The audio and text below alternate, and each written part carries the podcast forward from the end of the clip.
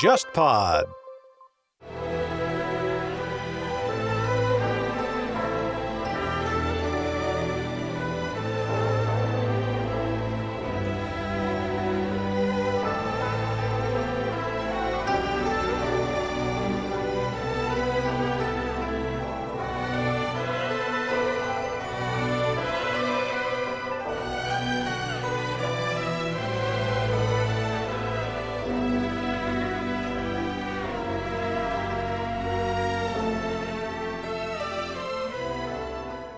天方乐坛，我是顾超。那么今天节目当中呢，我们特别请到了一位超重量级嘉宾，这是我们节目开播以来第三十期的嘉宾，呃，特别欢迎到的是旅日的二胡演奏大师姜建华老师，欢迎姜老师。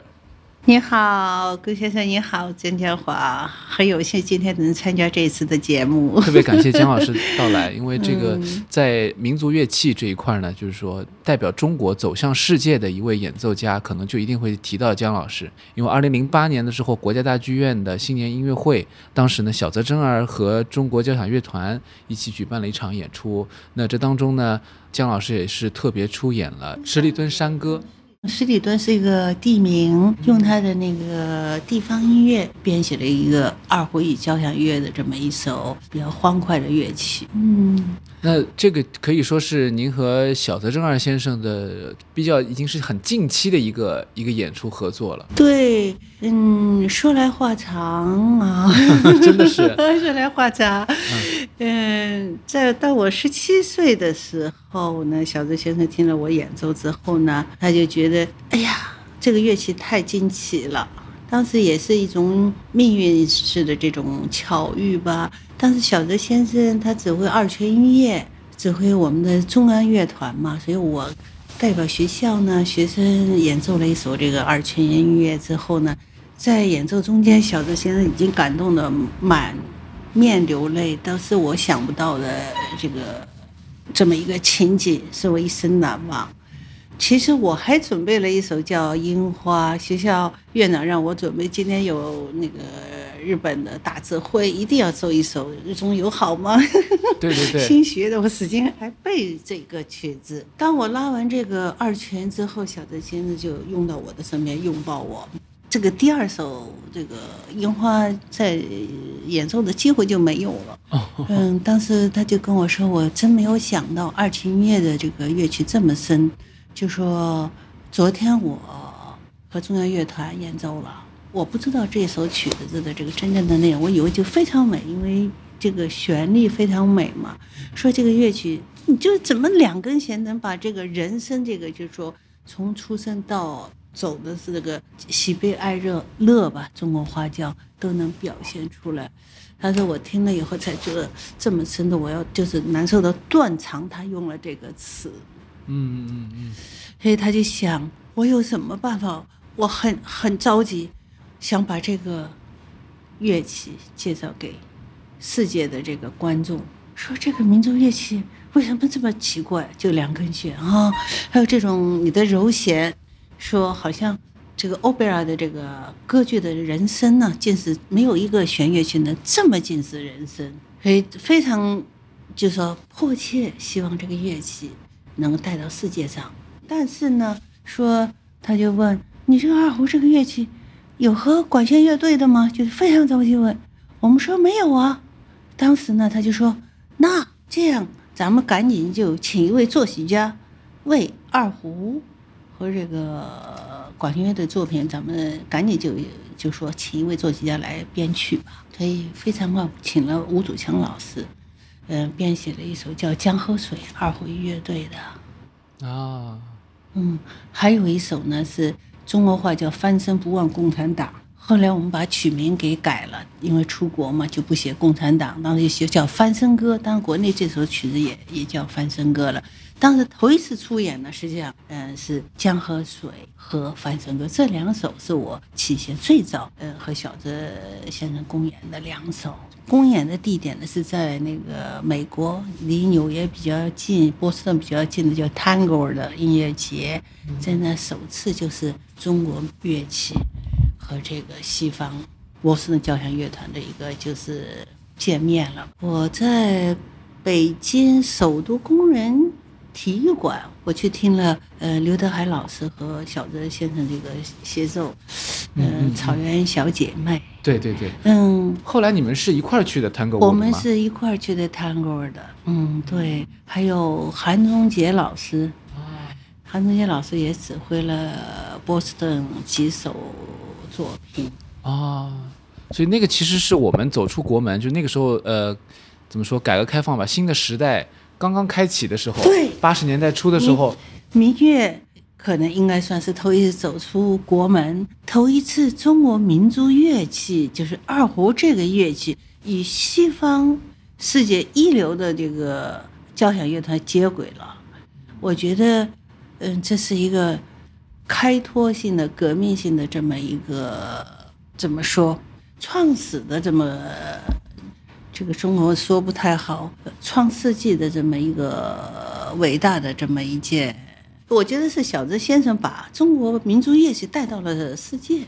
那个时候您还记得，就说美国的观众对于这些民族乐器的反馈是什么样的吗？就是他们什么反应呢？嗯，第一件让我感到的事儿，就是我合伴奏的时候，头一次和乐团、交响乐团波士的一块儿排练的时候，我觉得他们每个人那个眼睛都睁得特别的大，因为他们没有听到过这种弦乐声音。可能，当然我从小就拉这个二胡，我没有觉得我的声音有什么特殊让人惊喜啊。从小生下来我就生活在这个家庭，就是大家都拉这个二胡，环境大家没有觉得一种特殊的什么样的呃和嗯小提琴有不一样的这种魅力，因为我也很喜欢小提琴，没有那么深的感觉到这个二胡的特殊的这种魅力啊。嗯嗯，只是我很喜欢，所以一出这个二胡声，我觉得乐团的人他们当然也很有经验，稍看一下谱子，眼睛都瞪着看我，一会儿拉一会儿看一会儿这个二胡怎么回事。啊，当排练结束以后，都围着这个二胡来了，因为我也不会说英语，觉得怎么这么嗯惊奇，就说两根弦在这么短的音域当中啊，因为小提琴四根弦嘛，音域比二胡要宽一倍，在这么狭窄的音域当中，能做出这么深沉的各种音乐的变化。是他们，我觉得还是一个音色吧，二胡的音色可能是真的很特殊。跨出国界以后，是我感受到有这个二胡这个魅力。它和这个小提琴呢、大提琴不一样，它应该没有指板，没有指板吧，它就能特别的近似人声。所以这种魅力，我觉得在器乐当中，除了二胡以外，好像不容易找到这样就是这么美的音色的这个一个乐器。咱们现在说是这个，刚才您说大剧院这个演出哈，我刚才说这个初演是和小泽先生初演是在波士顿交响乐团。嗯，后来之后呢，小泽先生也邀请了我好几次，比如说在日本呐、在柏林和柏林这这个柏林爱乐爱乐啊，嗯三藩市交响乐团呐、呃，新日本交响乐团呐、我觉得他真是为了我们二胡，为中国民族做了巨大的贡献。嗯嗯嗯，因为我记得我刚去日本演出的时候，正好是三得利音乐厅开幕式的音乐会，然后他虽然给我指挥过就是中国作曲家的作品，他觉得二胡还可以创新，所以他又请了日本的作曲家为二胡创作了现代作品。嗯，还提示我，你的手上下爬的这么快，手这么活，什么音都能走到，你能不能拉拉《流浪者之歌》沙拉沙蒂的，给我做了各种各样的提议，而且携手提议之后，他来指挥我拉的这个沙拉沙蒂《流浪者之歌》，所以我觉得小泽先生为二胡做出了很多这个，呃，我们想不到的这个想法。是二胡又是一个再生，做了这么大的贡献。所以呢，我这个上次您刚才您提到大剧院开幕式的这个国家大剧院开幕式的演出呢，是这样。我呢原来在中央院中央音乐学院毕业之后留校了，在这期间，小泽先生也请了我很多次在嗯各国家演出。然后小泽先生说：“你可不可以来日本呢？说日本人特别喜欢这个乐器，因为日本没有这个二胡，当然别的国家也没有二胡，因为日本有近似二胡这个乐器叫胡弓，在歌舞伎里头。您懂这个叫歌舞伎，它是一个就像我们中国的京剧一样，它是一个对舞台艺术。舞台艺术里头，它用这个乐器叫胡弓，相似二胡。嗯嗯嗯。所以小泽先生就建议把这个二胡呢，假如能带到日本的话，日本观众会非常喜欢。嗯。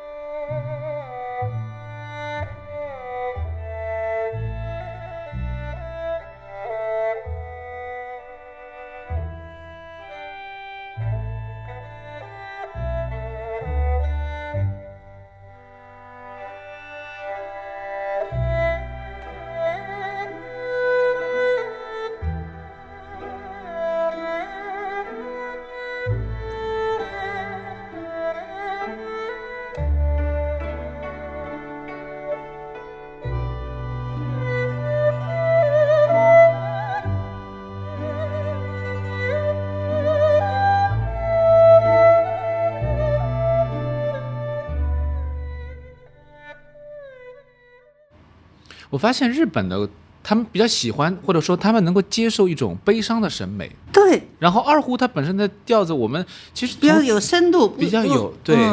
不是说完全就是很欢乐或者很欢乐的，也就说也有。但是就像咱们电视剧，大家都很熟悉，说悲痛的时候经常会想着二胡啊。对对对。就说，嗯，它能很深。就是人的内心世界能够，就是说表现的非常非常的这个非常的深刻。嗯，所以就是说，不管是我呢，就就去日本留学了。实际上，小泽先生说你就来吧。哦，哥你要来不行呢，我当不了你的保人呢。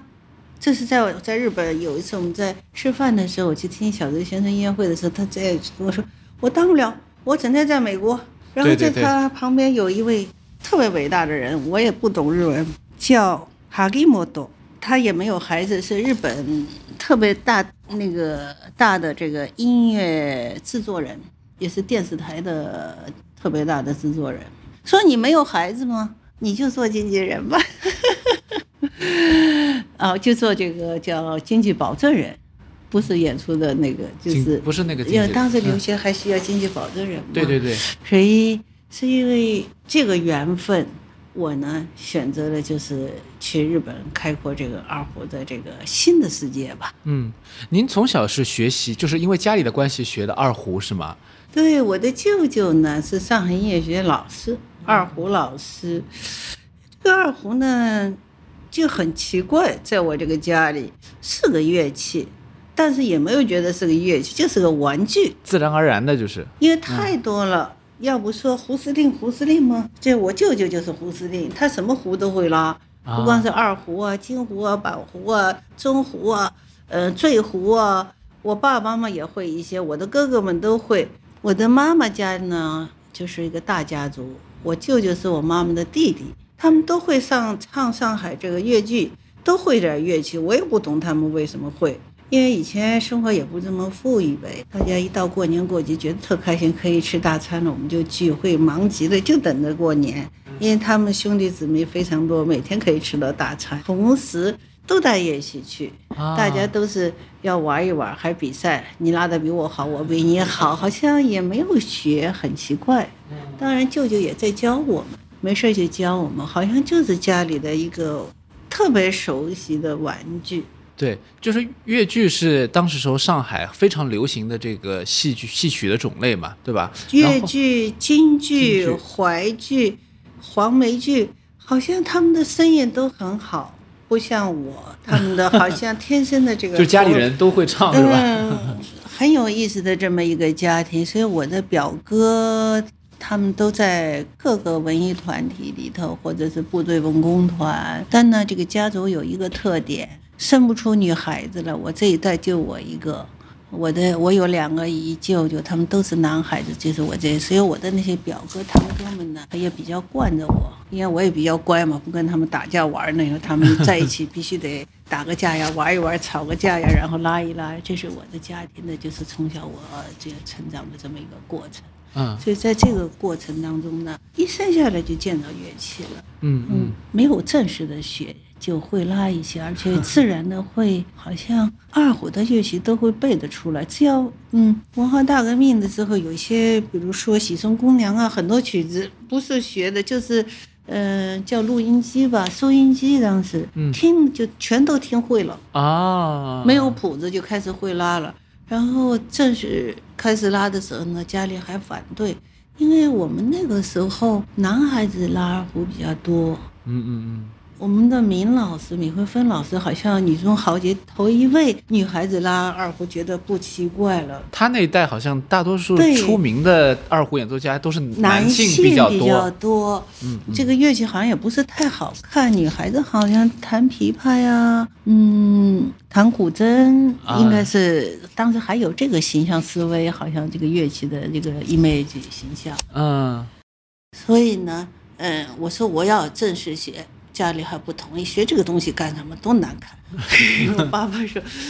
呃，因为舅舅嘛，一看我拉，哎，不错，这小孩会拉的，我这个外孙女拉的不错，我要教。嗯，从那开始才开始认谱子，没有谱子就会拉了，嗯嗯嗯。就是个，嗯，现在的话叫大业余吧。那有一个就是说怎么说不是特别好的一个问，不不是特别呃可能嗯重要的一个问题吧，就是您怎么会去中央院学习？对，是这样的，我这是我入学是在一九七四年，那个时候还没有正式招生，还是文化大革命。我七六年文化大革命结束，然后呢，中央音乐学院有个小组老师们，他们去永丰团农村，就回到嗯城里来了，从农村下放，就是回到学校来内部招生。内部招生没有说是招生，到了就上海少年宫，我们每个星期要去那有一个活动，大家去那合奏啊、排练呐、然后有一帮老师们，哦，个子很大，说着北方话来了，就是来听着玩儿。我们以为我们也小，当才十一岁嘛，十岁。没想到这个听完之后合奏呢，然后有位老师指你来一句，你拉一个小朋友，嗯，拉一个，拉完之后呢，一周以后，我的小学就给我通知了，我在上海东京二小上学，老师说你考上中央武器艺术大学了，不叫中央音乐学院，中央武器大学下属有一学校名叫中央音乐学院，但也有戏曲学院、舞蹈学校。哎，我不知道我哪来这个事情呢？我不懂。说你就在少年宫听的时候是都是中央的人来了，中央也是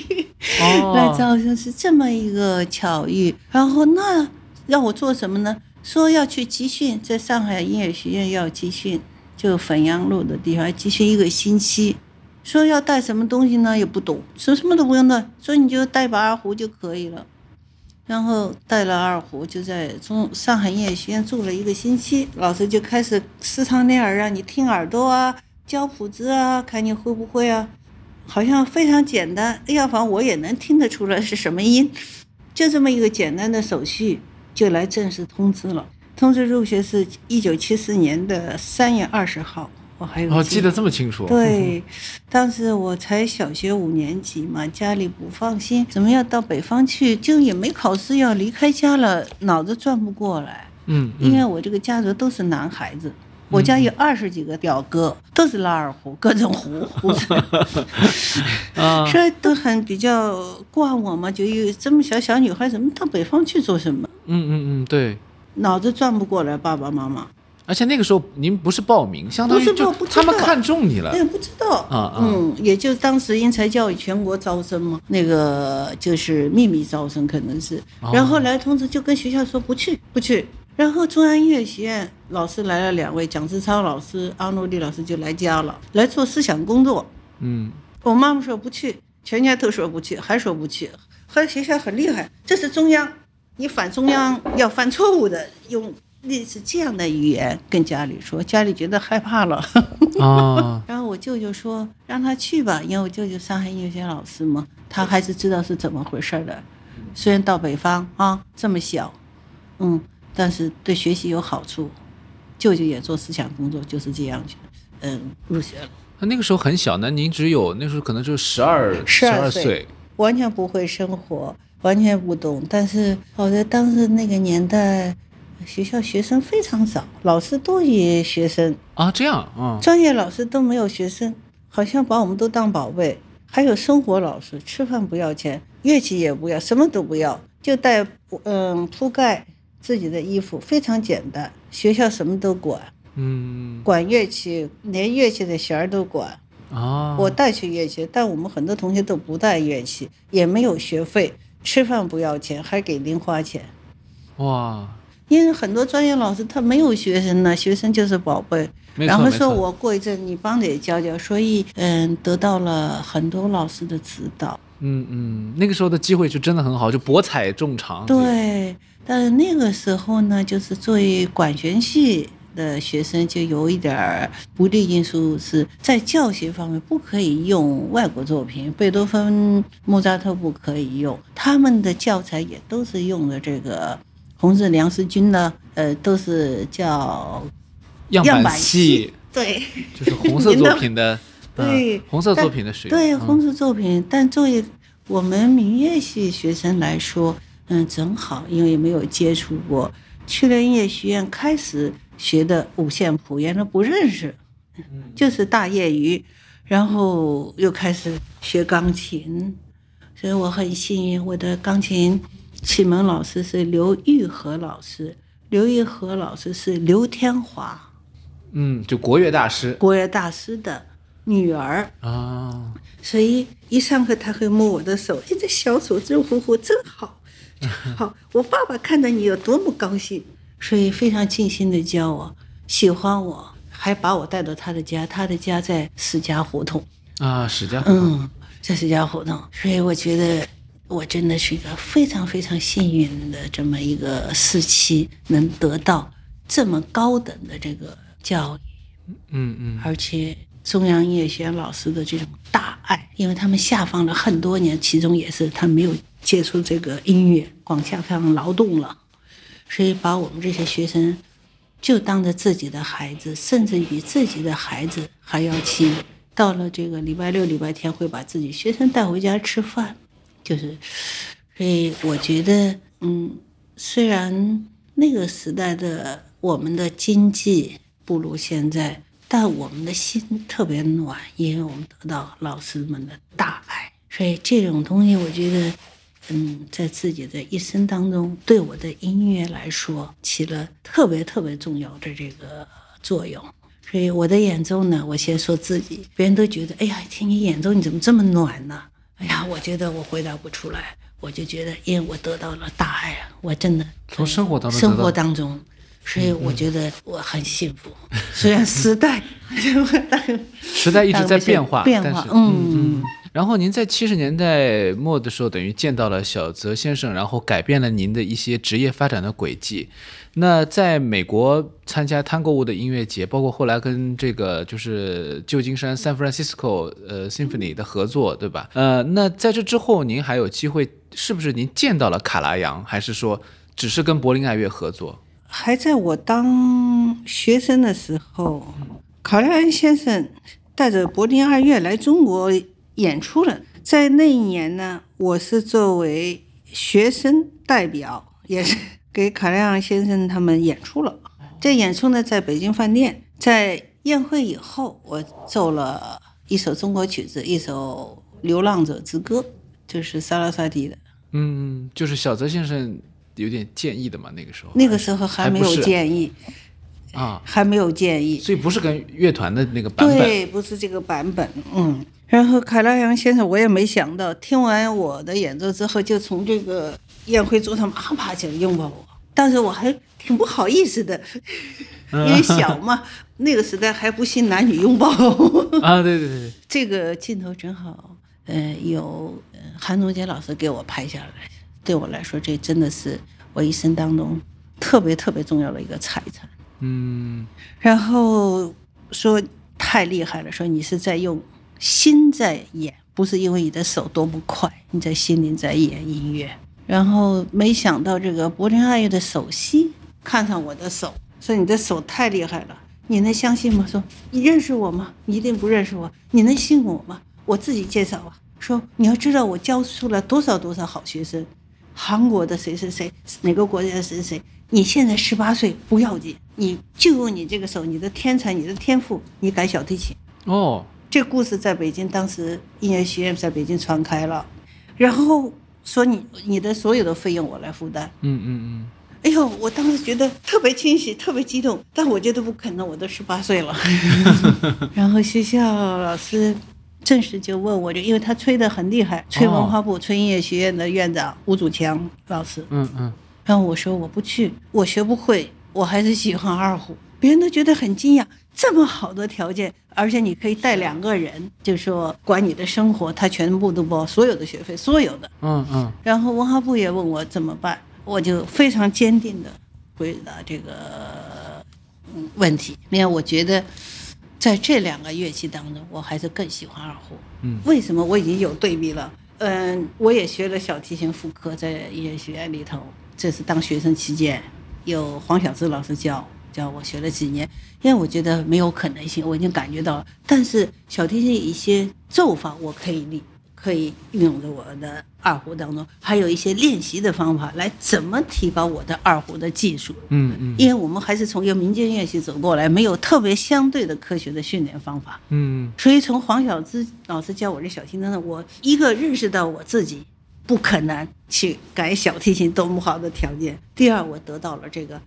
教学相对教学科学的这一面，我运用了我二胡上，我得意了，就说得到了很多这个收益。嗯嗯所以我就觉得我很明确可以回来，非常感激对我的这个重视和这个期待。嗯非常抱歉让你你们失望，因为我觉得我十八岁了，学嗯。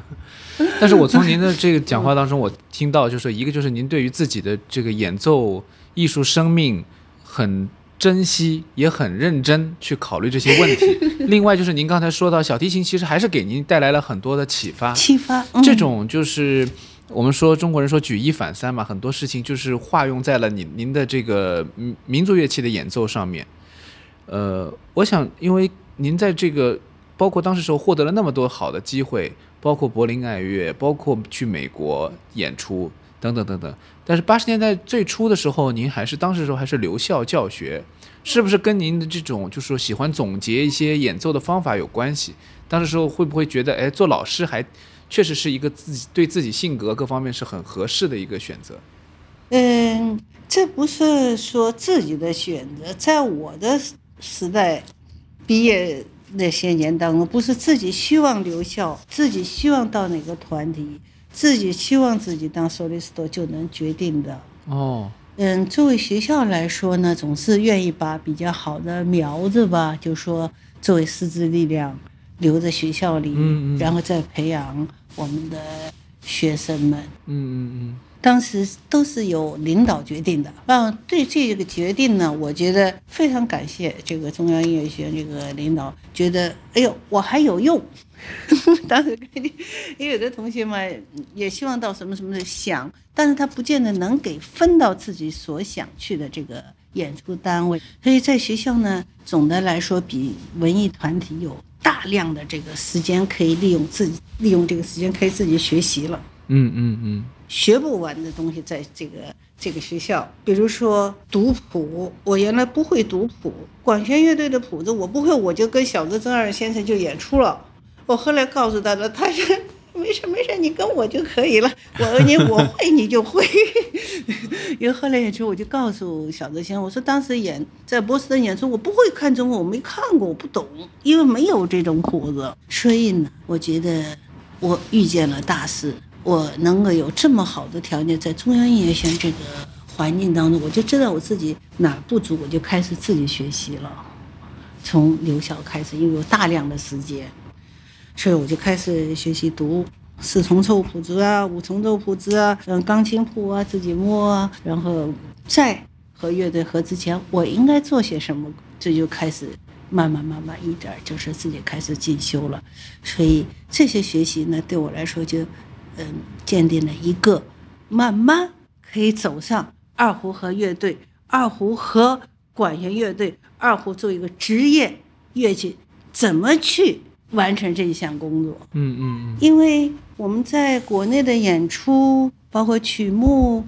嗯，相对来说还是比较狭窄。在这个范畴当中，那个时代，哎呀，我都会拉了，我还拉什么？不用了，我全会了，不用。你要我拉什么都会，就已经没有可学习的东西了。所以，我觉得，嗯，我的运气非常好，包括中央音乐学院司徒华成老师啊、林耀基老师啊，听见我练琴，他们都会说：“哎，不对了啊！”都会到琴房来对我指导，嗯，啊，所以您说您在小提琴那里学到很多东西，学到很多的东西。嗯嗯哎我一边留校呢，一边学习，但是我还是心里就是隐藏着一种，我觉得我更喜欢演奏，因为从小呢，我就是很早就接触了舞台，我能感受到这个舞台的这种快乐，这种快乐就是人与人的这种交流，而不是录唱片呐、嗯，这种不一样的职业的工作。因为十四岁当时我就第一次和被选上和上海交响乐团和曹鹏老师一起去澳大利亚、新西兰、香港的演出，所以我能感到这个和乐队一段一块合作的这种快乐。当时我是拉京二胡，不是拉独奏，不是 solist 拉京二胡，在乐队能感觉到，哎呀，这个交响乐在一起的这种这种混响有多么的让人快乐，就不说和观众这个接触，乐队人之间这种合纵这种快乐，是在我们这个教室里头，在那个录音棚里没有的这种反响，然后又有观众的这种对应吧，就是呼吸的这种气息、眼神、心灵的这种用语言没法表现出来这种沟通，我觉得我特别的快乐，我特别热爱这个舞台的工作。慢慢我感觉到这个了解到我自己。所以八十年代中的时候，您就是暂时离开了学校嘛？还当时时候是一个什么样的状态去了日本呢？刚才我跟您说，对我为什么会选择日本呢？因为我觉得中央音乐学院文化部当时非常非常重视我们，就是这个小组几个人，经常给我们有一些非常重要的出国演出的任务。然后呢，和小泽的相遇在日本，是因为小泽先生在叫上野有一个地方叫东京文化会馆，他在那里有一个音乐会。我为什么会去呢？我是叫东京国立音乐大学有个校长叫海泽明，是研究莫扎特的 boss 最厉害。他开了一个音乐厅，他请了中国艺术家，文化部觉得这个小孩儿让他去吧，可能把我给选上了。啊，然后钢琴伴奏的是他的夫人，是同风学院的教授，叫小川金子。然后他说：“哎，我听说过你的故事，你是不是就是那个小孩儿啊？” 嗯一拉他知道，哎，你是那个小孩儿，有翻译。当时我说是，他说小泽明天演出，告诉我在什么什么地方。哦，好像就在说这话的时候呢，小泽干雄就是小泽先生的弟弟，给这个海老泽明先生来了一个电话，说听说他在哪看到一个演出广告，说是听说你办的这个音乐会有个叫江建华的来了，就这么巧遇。然后就把地点一切告诉时间，然后海老先生就派了一个翻译陪我去听小泽先生的音乐会了。哦，这样，在听音乐会之前，小泽干雄先生不放心来接来了，接来先带我去吃寿喜，吃了寿司，他说：“哟，你太奇怪了，你怎么辣豆也能吃啊？”他说：“你能吃辣豆，你就能在日本住着，就像开玩笑一样说这话，说都怕臭，我吃不了，你什么都能吃。”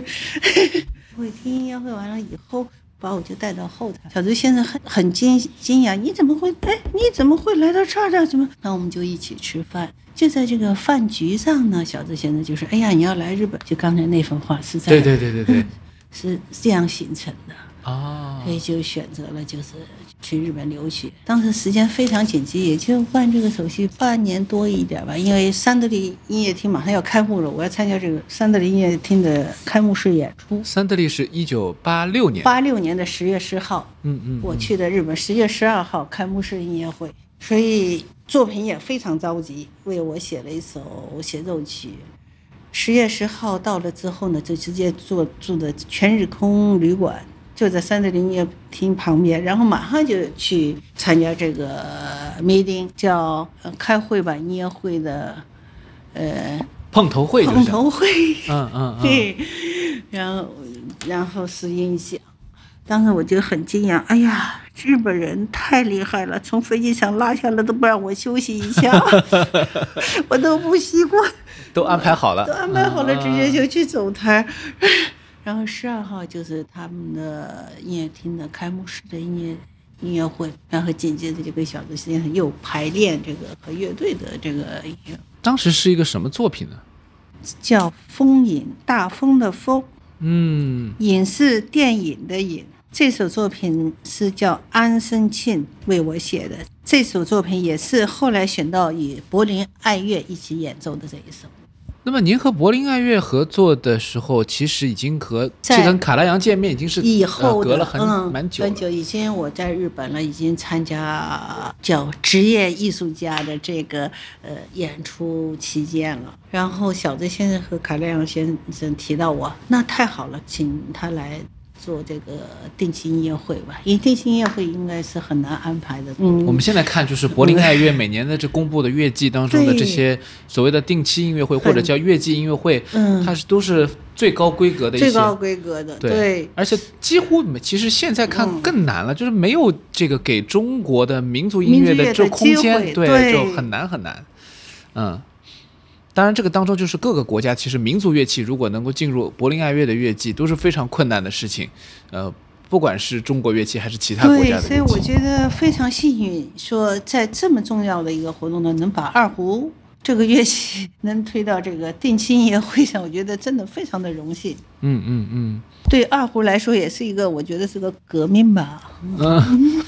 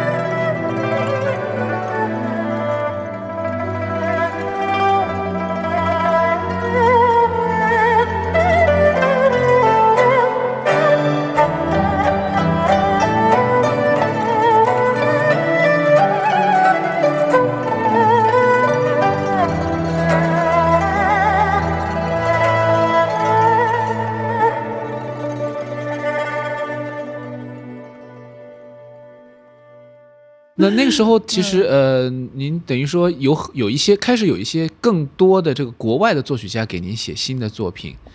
呃，除了这个以外，还有没有您印象比较深的一些，比如说新的一些作品？从新的作品呢，我觉得在日本能把二胡能够让日本的许许多多的观众了解这个乐器，现在已经到了有百万的人拉二胡，日本人拉二胡，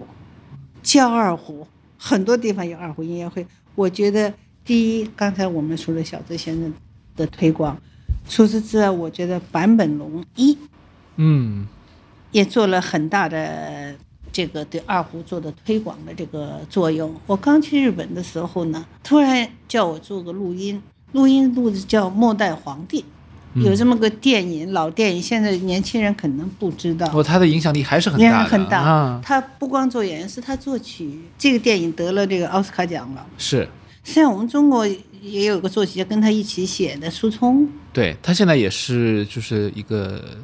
怎么说殿堂级的制制作人，音乐制作人，嗯，他们俩一块儿创作的。但是中国民族乐器这一部分在电影里面是在日本录的音，我参加了这个录音。所以当时时候等于说是坂本龙一和苏聪一起合作了这个。对。然后您在当中演的其实是那个主题是吗？那个对主题音，嗯，tema 有主题音乐。还有古筝，还有琵琶。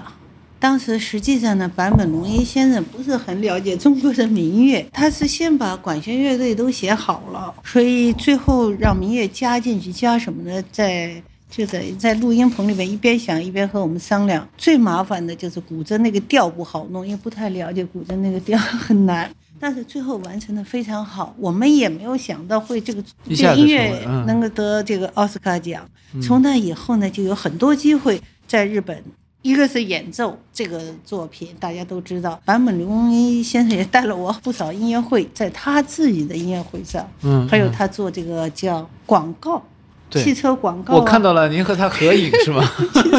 就是一起出现，所以当时有很多重要的，包括电视的节目。一起就是出演，所以让更多的呢，呃，年轻人粉丝吧了解了二胡。这也是一个非常大的这么一个对二胡的一个推广嘛，在日本。我有个好奇的地方，就是坂本龙一他给人感觉还是一个对自己就是要求非常高的一个一个很有想法的思想的一个音乐家。虽然他他的领域主要还是一些相对比较偏通俗一些，不像古典音乐，但是他对自己的要求是一种做艺术的态度。我的感觉就是说，他好像不像是一个可以去拍这种商业广告，特别是汽车广告的那种那种人。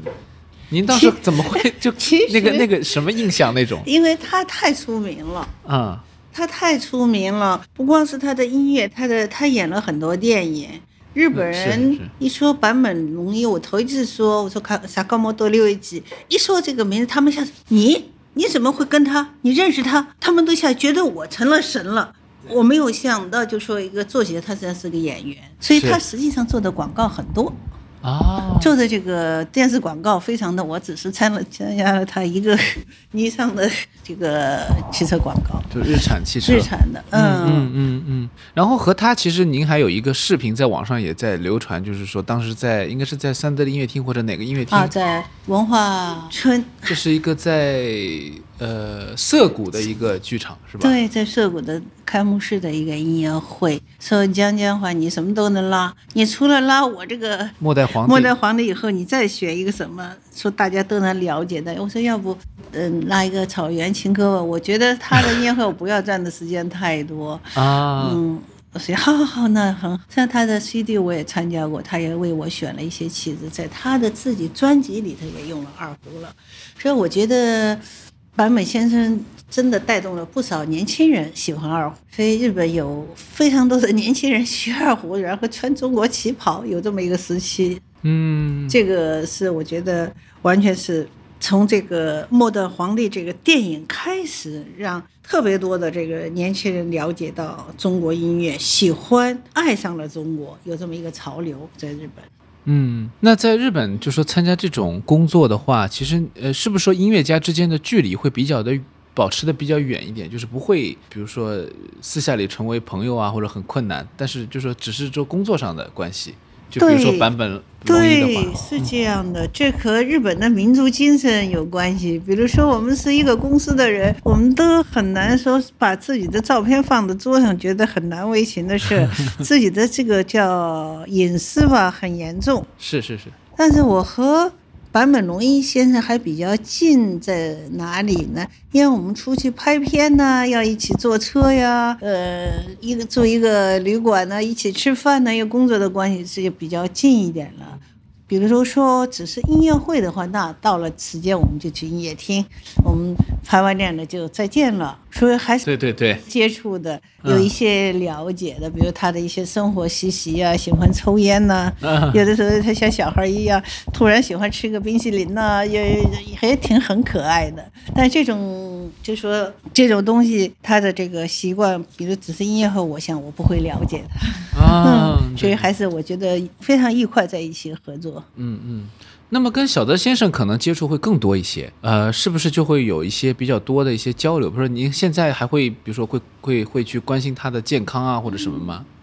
和小泽先生呢，我觉得，哎呀，特别是小泽先生的妈妈，嗯，那嗯接触就更多了。哦，是这样，嗯，和小泽先生呢，他带了我日本巡回演出也是比较多，嗯嗯甚至我那个怀孕的时候五六个月，跟着一块我们去和新日本交响乐团巡回演，他都会照顾我说他有 baby 啊，慢一点慢一点，就是我们 呃巡回演出啊，就会接触到比较多，包括来中国大剧院、国家大剧院演出都住一个旅馆呢，还有他举办了很多年，有个叫。为小孩的音乐会，我也参加过好几次，就为孩子们喜欢的。那个时候真的非常艰苦，连个音乐厅都没有。我们去长野县，就在食堂里头演出，然后我们吃着食堂，演出也在食堂，但是乐队的这个演奏家都是新日本交响乐团，还有就从外国请来都是一流的。但是那些区域当时还没有盖音乐厅，所以我跟着小泽先生有的时候还还会到一些这样的，包括呃学校为学生们公演，就在这个体育馆里头，所以和小泽先生的接触应该是更多。然后他就是说，他近年来因为身体不是特别好嘛，所以也没有什么机会来中国。但是之前呢，就是国家大剧院的那一次，还是让大家觉得印象很深刻，因为特别是他和中国交响乐团本身就是以前的中央乐团有过合作啊、所以呃这种关系好像让他和中国之间的就是这种联系更加紧密了。是这样，我和小泽先生最后一谈音乐会应该是在二零一五年。二零一五年，对，二零一五年，这个是在晨晨学园，是他自己毕业的母校，哦，就在他家旁边。嗯。他身体不好，那个时候已经开始不好，但是他每年到十二月，他一定要和他的老同学一起合唱团要一起唱，哦。合，唱在学校要有一场圣诞音乐会，嗯，圣诞节音乐会。嗯嗯，但他不指挥，他这个这个合唱队有一位指挥的，他们都是从小一块儿长大的。嗯嗯，然后这一年他就给我从中国，我在中国，他给我打了一个电话，打了个电话来说，你看你能不能参加这个呀？都是老同学啊，大家呃演出能不能参加一个？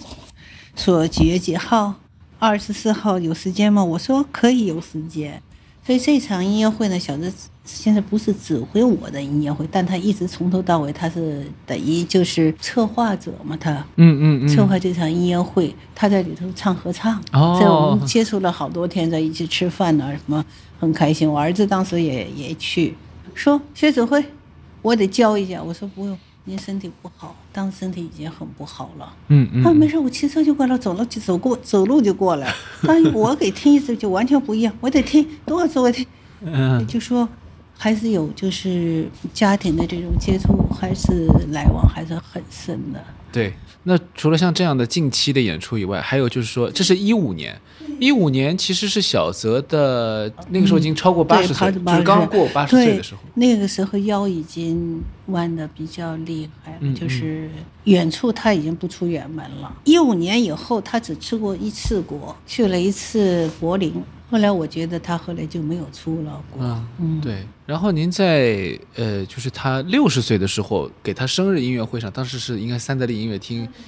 应该是参加了一个盛大的一个演出。嗯，那个演出上面也演了一个新的作品，是吗？对，在这个音乐会上呢，来自世界各地的音乐家，阿格里奇也来了，对阿格里奇、克莱默、克莱默、波斯特洛维奇，对罗斯特罗波维奇嗯，啊，都来了。对对对，所以我觉得是特别大的一个盛会，特别哎呀，对我来说一生难忘的这么一个和世界顶级大师们这么一个聚会。嗯嗯嗯，在这场音乐会当中呢，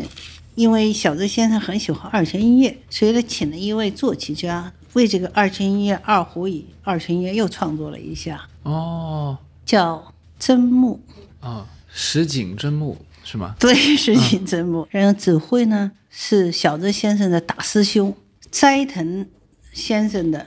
老师的第一位大弟子嗯嗯指的这首作品。小泽先生在台下看的，啊，对，这个是他喜欢的曲子，应该是他，啊所以他特别选对，因为整整台的这个音乐会当中，中国乐器就一个嘛，外国乐器没有。嗯嗯，然后还有可能有些日本的元素，尺八，嗯，尺八？还有可能有太鼓是吧？嗯有有林英哲，林英哲，啊，你做了很多这些学习，没有没有没有。因为因为 其实现在如果就是当然这个没有明明确的这个标明，但如果大家在网上去仔细搜索的话，是可以看到一部分当时的一些一些视频的。呃，我我我也看到这里面有很多精彩的这些实况，所以就可以想象，就是当时时候日本人对于这种古典音乐会的这种疯狂啊，那种他们的那种，包括他们经济实力那个时候是在巅峰，对，我觉得那个时代是古典音乐在日本的一个高潮吧，包括它的这个古典音乐的 CD 都是卖的最好的这个时期，对对对应该是。您那个时候其实也出了很多的录音，然后这些录音呃唱片，当时时候是有一些什么样的角度去推广？就是觉得把二胡或者您的二胡演奏放在日本的这个唱片市场上是一个什么样的一个定位呢？有没有当时考虑过，包括曲子的选择啊，呃风格的一个把握呀、对，我觉得必须要创新吧。嗯，这是作为一个艺术家来说，永远要创新。不创新的话，比方说我是开的四川饭店呢，我天天老是那一套麻婆豆腐，我觉得没有观众来吃了，而且我自己做我又不想做了，我又不想演了，而且我也觉得对不起我的这个爷爷。爷爷们把这个二胡传给我的父亲这一代，父亲这一代传给我，我也得传给下一代，我们就要革新。但是我们的根，我们的根源不能丢，就是民族的根源丢掉了，他不知道什么乐器了。嗯，我觉得这是一个非常难的这么个课题，特别是我的这个生活环境呢，在日本比较久，我的观众不光是中国的观众。而且中国观众应该比较少一部分，最主要还是日本的观众啊，或者是嗯从外国来的旅游的观众啊。我觉得让他们能够接受我的话，我怎么去引导他们能长时期能够接受我？因为我觉得我不能丢掉我的民族的根，把我中真正的中国的这个底蕴，民族乐器的底蕴、音乐底蕴要做一个宣传。同时，我觉得他们所谓熟悉的、崇拜的这些作品，我的二胡有没有可能呢？这是我的一个课题，还有一些新创作，包括现代音乐，比如说他们熟悉的欧贝拉歌剧的这个世界名曲啊，嗯嗯小提琴来说特别难的一些作品，我这二胡够不着了，这个音域啊，嗯，怎么解决啊？所以说，你们觉得很厉害的这种作品，不可能能达到这个高度。那我试试看有没有，这也是一种，就是对我来说一种创新吧。还有一些就是作曲家们对我的这个比我自己想象的东西更多的东西，就是他们喜欢上这个音乐的，包括流行音乐家很多，哈、他们看音乐他有兴趣，他创作的东西真的怪极了。嗯嗯，我一开始头很大，不不不不，拉不了拉不了。就是现代一些的这种对，嗯嗯，所以我觉得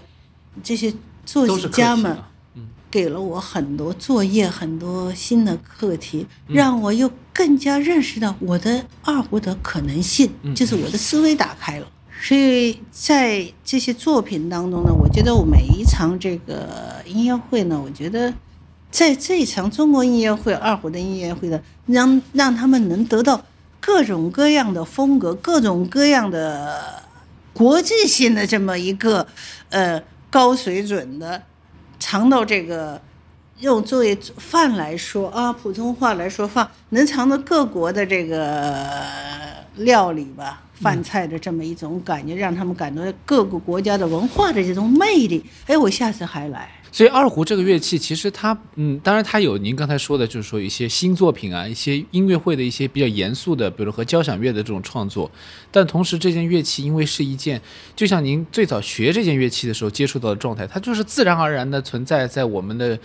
普通的这种普通人的音乐生活当中，是不是？所以它可能有它有也有它很强的一种通俗性，所以它应该是被更多的人去接受。所以我看您的这个录音里面就有很多的曲子都是一些。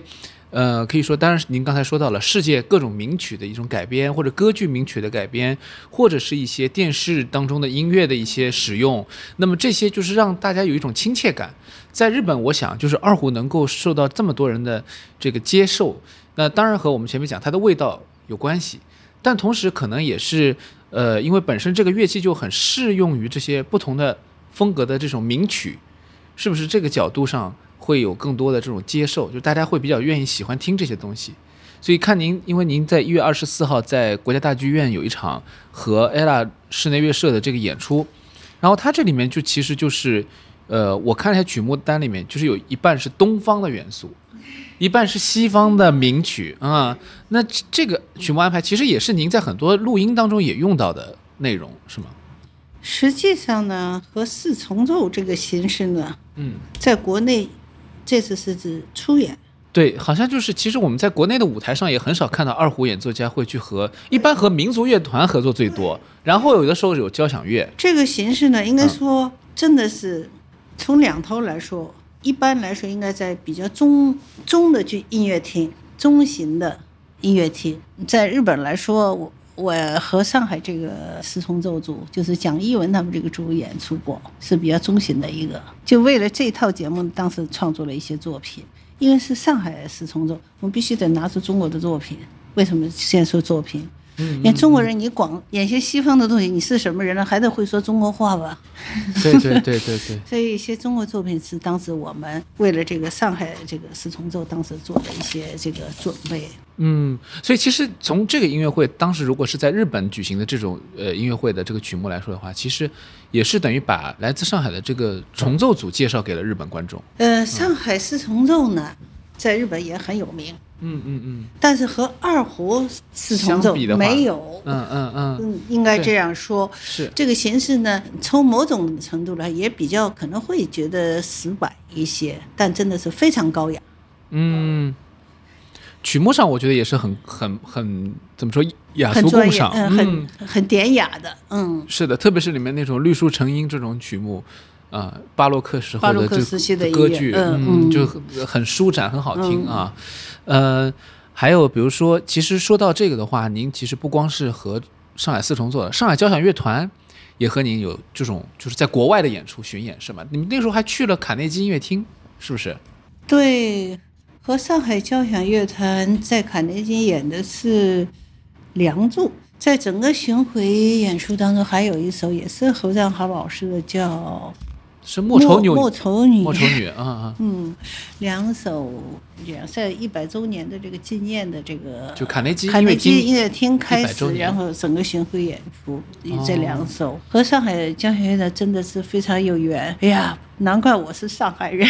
因为这次又有幸和 Anna 上海市重奏演奏，我觉得哎呀。非常非常的期待。您以前是不是还和比如说是呃上海的一些音乐家会有录音啊？比如说上海交响乐团，或者是上海的一些组合，有没有是录音的这个机会？呃，有，嗯，那是在上海大剧院有一场音乐会，嗯，那是二胡独奏音乐会在大剧院，嗯，也是请了。我们的老搭档上海交响乐团，所以我们当时见面的时候都互相拥抱，拥抱特别开心。然后我当时和上海交响乐团一起合作的时候才十四岁嘛，嗯，非常小，对他们来说还是很有记忆的。团里突然带了个小孩，所以给我起了个名字叫小兔子，因为我呢。我禁不住那个排练，整天排练到晚上我就困了，眼睛特别红，每天红眼睛，所以起了一个叫小。哎呀，小兔子回来了，非常亲切，就是。所以是借了那次机会录了一些作品下来，还是嗯？对，通过这次的音乐会呢，觉得难得的这么一个合作的机会，再合作的机会，所以录了一张叫《故乡热情》。这个名字呢是我自己起的，因为 Victor 去上海录音，说起什么名字呢？我说我的家乡，这是我的家乡，我要我特别高兴，高兴的我想要热情这个字要，我说这是我的故乡，那就故乡热情，热情故乡。当时导我说故乡热情吧，所以，在这个唱片里头又和和上海交响乐团合作了很多首的这二胡和管乐队乐队的作品。嗯，然后您其实后来也再回到过就是家乡演出，比如说在上海音乐厅，二零零五年应该是。对，上海音乐厅的这个叫开幕式的音乐会，钢琴呢伴奏的嗯那个演奏家都是从日本当时一起回来的，哦也演了演了不少就是新作品吧，包括维也纳的音乐啊什么的。嗯，哦，然后这些年其实您还是两嗯怎么说两头都有跑动，对，嗯。在上海录音的这个唱片嘛，嗯。获得日本的金奖了，没想到。哦。叫 Gold Disco。嗯金蝶奖。金蝶奖，就是正好我们日中中日三十周年，然后这个这张唱片给选上了。一般古典音乐很难选上，得卖到相当大的这个发行发行量嗯呃，我没有卖到那么高，但是在我的唱片里头，记录是卖的最高的一张，同时呢，也是可能觉得从贡献上嘛，日中日的友好三十周年做的这个贡献吧，嗯。所以叫日本给选上了，嗯做一个金奖唱片嘛。是。然后这两年就是说，我觉得就是说，您因为就是说，一方面在普及在日本或者在全世界在普及二胡这件乐器，您刚才也讲了，就是雅俗共赏的一些曲目啊，包括这次和四重奏的这个曲目形式啊，有有创新，但是又是大家能够听得懂的音乐，这个我觉得是一块，对吧？另外一块就是说，您的这个比较偏学术一点的现代的这种协奏曲，那包括您之前说的，就是石井真木的作品啊，或者说是安庆生的作品等等等等。那有没有和中国作曲家一些合作的？对，和中国作曲家合作的作品呢，目前来说不是很多。嗯，但是有一首是不是杨丽青的那个协奏曲？杨老师的这次作品也不是为我做的，它是一个呃移他植，是移植的江河水。嗯嗯，江河水把名字改掉，改到悲歌，实际就是就是以江河水改编的。当时在上海我演奏选选上了这首作品。哦。然后您在日本的时候是跟中国国交国家交响乐团有一过一个对，演出，对，也是演的这个也是演演奏了这一首。嗯那是国交成立十周年还是二十周年？我我有点记不清了，在日本的一个巡回演出。嗯，嗯，所以也是把中国作品带到日本，然后和中国的乐团一起去这个宣传这个中国的声音啊。我觉得就是说，这个都是您非常辉煌的这个简历当中的一部分。当然，我觉得很多朋友可能今天我们节目当中，其实在呃录音以后呢，我们也会插入一些音乐在里面，所以大家可以听到这当中呃姜老师的一些演奏。那么，当然我们最后我们想说一说这个今年因为是很特殊的一年，然后您在日本一开始在日本也也生活了段时间，然后又最后回到国内，现在回到国内来，呃，把音乐带回来。那么这个当中，您有没有感受到，就是说这一年对您来说有什么样的一个特殊的一个记忆？是这这这百年不遇的这个疫情，我想对任何人来说，包括我在内，我想是非常难忘的这一年。然后，但是我们也一看到，就是说日本的民众对于中国的这种一开始的这种帮助啊，中国疫情刚开始爆发的时候帮助，然后后来中国人也是，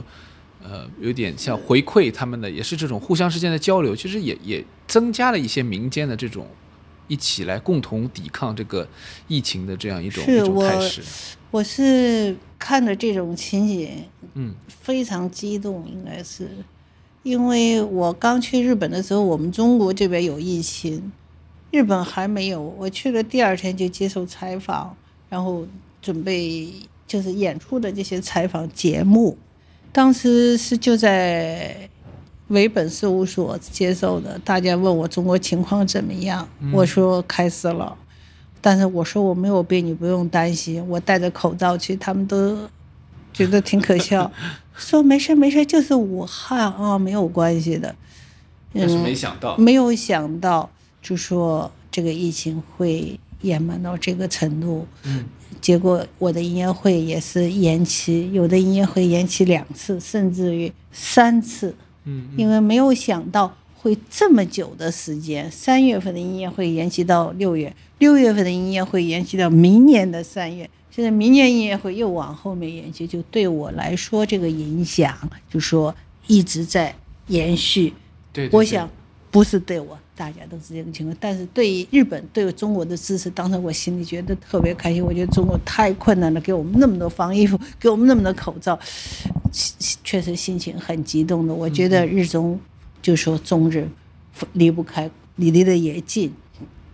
就文化，刚才我们说二胡嘛，就是胡公二胡文化的这个底蕴，我们这个也是相连的。相连的，就是嗯嗯。所以后期我们中国对日本做的这种支持，我觉得还是就是邻国吧。而且我们也是汉字的这个文化，就像中国人去日本，我们不会说话不要紧，我们拿个纸条一写，就是还是能看还是能看懂的。对，所以我就是觉得，哎呀，很很开心看到这个情节。嗯嗯嗯而且我觉得日本人也是表现得非常勇敢，在这个疫情当中。嗯。呃，然后这次二零二一年的音乐会呢，一月二十四号，您这这场这场音乐会当中也选了很多日本的作曲家的一些作品，呃，是不是也有这层这层含义在里面？就是表明了您的这种，